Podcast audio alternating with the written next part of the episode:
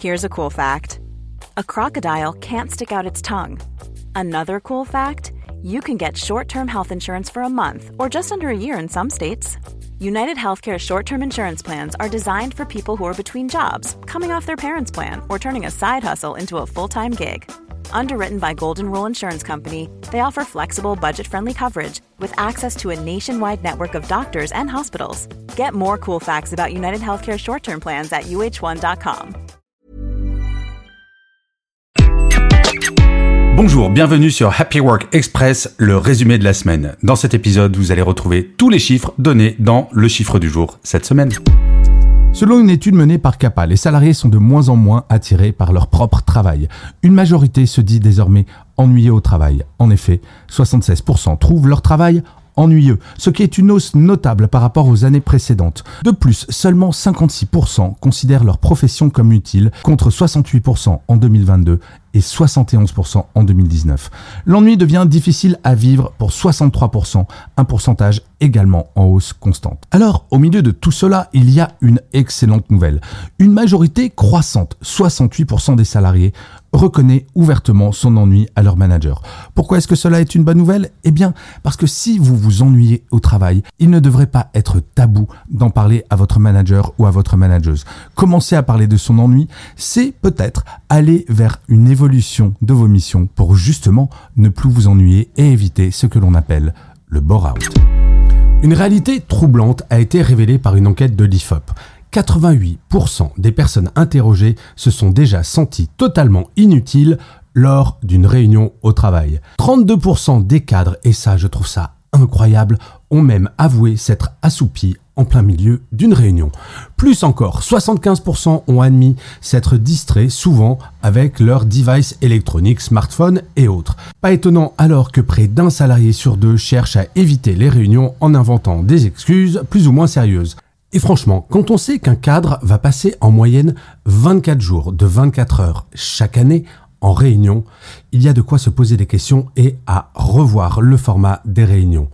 30 minutes maximum, 5 personnes maximum, voilà le nouveau credo pour faire en sorte enfin que toutes les réunions soient efficaces. Selon une étude du cabinet McKinsey Global, un salarié va passer chaque jour 30% de son temps de travail à gérer sa boîte email. Cela équivaut à la somme absolument dingue de 650 heures par an. Oui, vous avez bien entendu.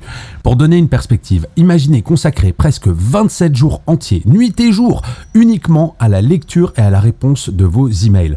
En moyenne, toutes les 10 minutes, un nouveau message vient s'ajouter à la pile, soit un total de 72 emails chaque jour ouvrable.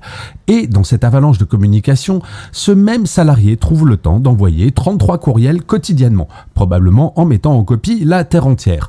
La question se pose alors, sommes-nous devenus les esclaves de nos boîtes email Et comment pouvons-nous améliorer cette situation pour gagner en efficacité et en bien-être au travail? C'est ce dont je parlerai dans un prochain épisode de Happy Work. Selon le baromètre Opinionway pour empreinte humaine, il y a une fatigue croissante chez les salariés. D'après cette étude menée auprès de 2000 personnes, un salarié sur 4 est au bord du burn-out. Ce qui est alarmant, c'est que 44% montrent une détresse psychologique avec des signes de dépression et d'épuisement. Les causes 74% des personnes interrogées l'attribuent à leur travail.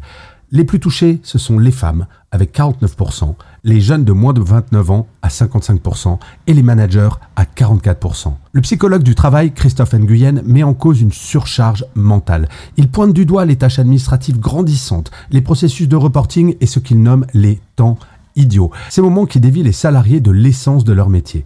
Alors, une réflexion s'impose. Comment recentrer les salariés sur le cœur de leur profession et réduire ces charges mentales? Bon sujet. L'émergence du télétravail marque un tournant majeur dans le monde professionnel, particulièrement bien entendu depuis la pandémie de Covid. Une étude Opinionway pour SIA Partners le souligne. 76% des salariés considèrent que le télétravail a grandement modifié leur perception du travail, avec 56% voyant cette évolution positivement. Ce sont surtout les jeunes qui sont les plus enthousiastes. 69% d'entre eux ont une perception positive du télétravail. Comparativement, seulement 44% des 35-49 ans partagent cette opinion. Marc Landré de SIA Partners précise que même si le télétravail concerne surtout les cadres, avec 7 sur 10 adoptant cette méthode, il n'en demeure pas moins minoritaire dans l'ensemble de la population salariée, touchant seulement un tiers d'entre eux. Marc Landré suggère que sa généralisation, à raison d'une à deux fois par semaine, serait bénéfique pour le rapport des salariés au travail, et c'est un sentiment partagé par 75% des sondés. Le télétravail s'impose donc non seulement comme une tendance, mais aussi comme une potentialité pour améliorer la qualité de vie professionnelle et, de vous à moi, à la fidélité des salariés à leur entreprise.